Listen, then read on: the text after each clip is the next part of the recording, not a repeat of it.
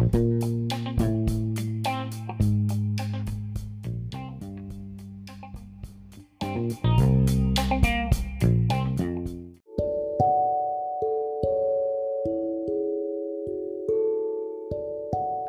oi pessoal, aqui é o Ítalo e esse é o primeiro episódio do nosso podcast falando sobre períodos literários.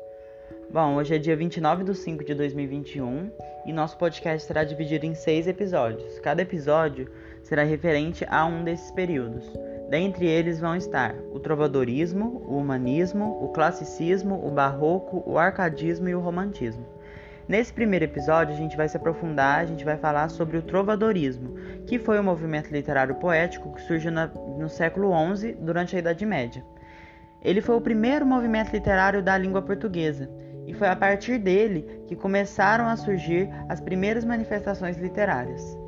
Nesse período, predominava o teocentrismo, que era a ideia de que Deus é o centro de tudo e que Deus é o centro do universo. Isso porque a igreja exercia total domínio no Ocidente. As cantigas também são o principal registro da época. Elas eram feitas de forma oral e com acompanhamento de instrumentos musicais.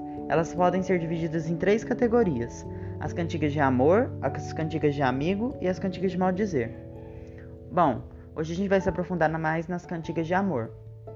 Essas cantigas de amor eram centralizadas no amor cortês, que é um conceito europeu medieval de atitudes. Esse amor cortês foi o que gerou vários gêneros literários da, da literatura medieval, incluindo o romance. As cantigas de amor sempre apresentam um eu lírico masculino e quase sempre se tratava de um amor platônico, ou seja, que não era correspondido.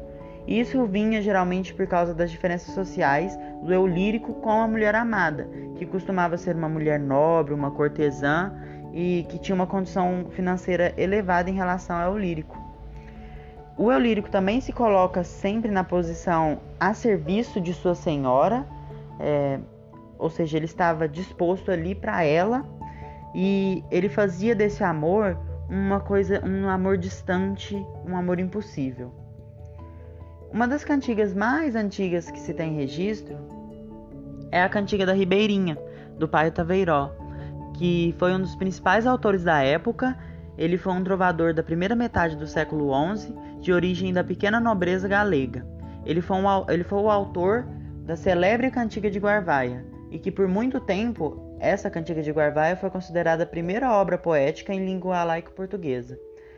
Eu trouxe aqui pra gente o texto da Cantiga da Ribeirinha e ele diz o seguinte: No mundo ninguém se assemelha a mim enquanto a vida continuar como vai, porque morro por vós, e ai, minha senhora alva e de peles rosadas, quereis que vos retrate, quando eu vos vi sem manto, maldito seja o dia em que me levantei, e então não vos vi feia.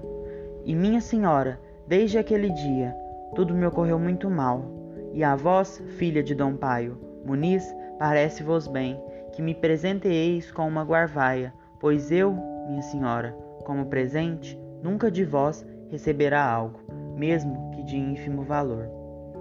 Bom, os versos desse poema retratam exatamente o que eu trouxe anteriormente para vocês, aquela dor do amor, o sofrimento amoroso do eu lírico que tem que se conformar com o fato dele não ser nobre e que por isso ele nunca vai ter a mulher amada e idealizada por ele. Por isso que quando ele diz no trecho Maldito seja o dia em que me levantei, então não vos vi feia, ele está amaldiçoando o dia em que ele se apaixonou pela ribeirinha. Bom, o período do trovadorismo é basicamente isso. Obrigado por ouvir até aqui. É, tchau, tchau.